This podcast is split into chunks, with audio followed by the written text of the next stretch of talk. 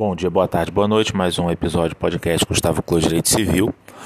É, eu vim falar um pouquinho hoje do recurso extraordinário 10.10.606, no qual o Supremo Tribunal Federal, por 10 votos a 1, afastou a aplicação do direito ao esquecimento, dizendo que ele era incompatível com o Brasil, que deveria vigorar a liberdade de expressão.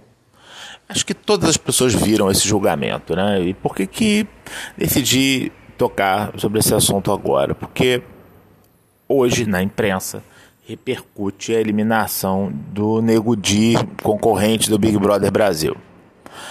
E várias matérias ressuscitaram as principais eliminações do programa. Né? O Nego Di foi eliminado com 99% dos votos. E começa quem foi eliminado com 85%, com 90%. E aí surgiu novamente o caso da participante do BBB 5, que recebeu a alcunha de Aline Fofoqueira. A Aline uma moça simples, né, é, que não era de origem rica, hoje trabalha como funcionária dos Correios em São Paulo, decidiu ajuizar uma ação dizendo: Olha só, eu não quero mais ser associada a esse programa, eu não quero ser uma celebridade eterna, eu não quero que toda vez que alguém vai falar de eliminações do BBB, coloque uma foto minha no jornal Extra, no jornal Dia, na coluna do Léo Dias, no, na, na, na, no site de fofoca, mas não tem jeito, né?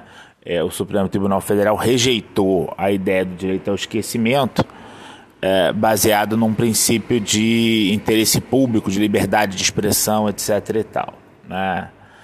É, no meu sentir, a coisa foi mal, em, foi mal encaixada, né? foi mal delimitada. A questão toda é que a exploração comercial das celebridades ou pseudo-celebridades ela não pode ser eterna.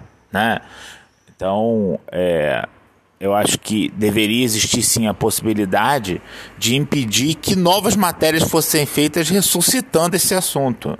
O que de modo algum se confunde com retirar o que foi escrito na internet há 15 anos atrás. Ou 20 anos atrás, mas o, o, direito de ressuscitar um assunto para sempre, de transformar alguém para sempre numa celebridade, uma celebridade que não passa, um anonimato ao qual nunca mais vai se atingir, me parece algo extremamente cruel. Né? É, e essa moça nunca mais vai ter uma vida anônima que ela gostaria de ter. Para sempre ela vai ser Aline fofoqueira do BBB 5. Né? Então, é, hoje eu comentei é, é essa perspectiva. Aliás, ela juizou uma ação e, e perdeu. Né? É, é, importante dizer isso também. Né? Não, não conseguiu êxito no Poder Judiciário para retirar as matérias do passado. Mas eu não estou querendo discutir isso. Querendo que tirem o nome dela do Google sobre o que ela fez no BBB 5.